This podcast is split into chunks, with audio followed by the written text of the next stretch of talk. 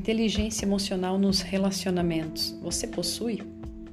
No dia a dia você consegue perceber e identificar suas emoções? O quanto elas oscilam?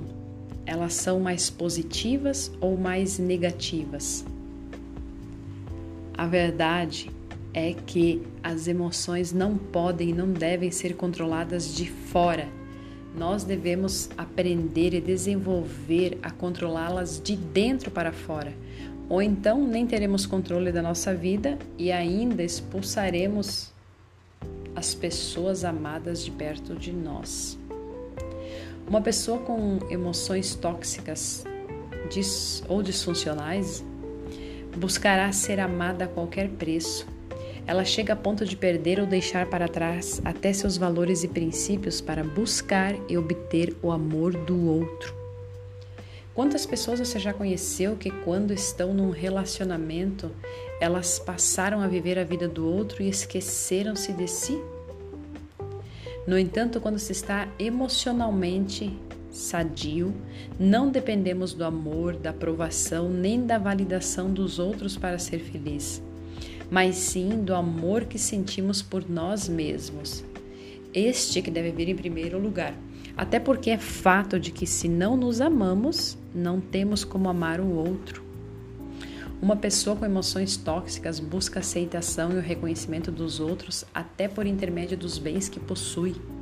Ela busca o valor fora de si Porém, quando se está bem, saudável emocionalmente, a pessoa sabe e reconhece que deve ser aceita por aquilo que ela é, pelo seu valor e não por aquilo que ela possui. Independentemente daquilo que ela possui, ela será amada, ela será benquista. Então, estar sadio emocionalmente é dar-se valor, uma pessoa com emoções tóxicas também dá excessivo valor à opinião dos outros e aqui afeta muitos relacionamentos e a vida do modo geral, porque ela depende da aprovação, da anuência, da validação dos outros para tomar qualquer decisão e até para viver ou sair de um relacionamento tóxico.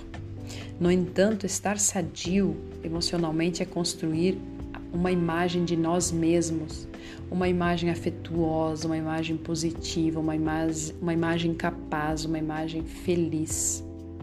Quando não temos controle das nossas emoções, são elas e os outros que nos controlam. Enquanto você não aprender a controlar as suas emoções, você não terá controle sobre sua vida e nem sobre seus relacionamentos. Porém, é possível desenvolver isso. E eu quero que hoje você fique com esse pensamento.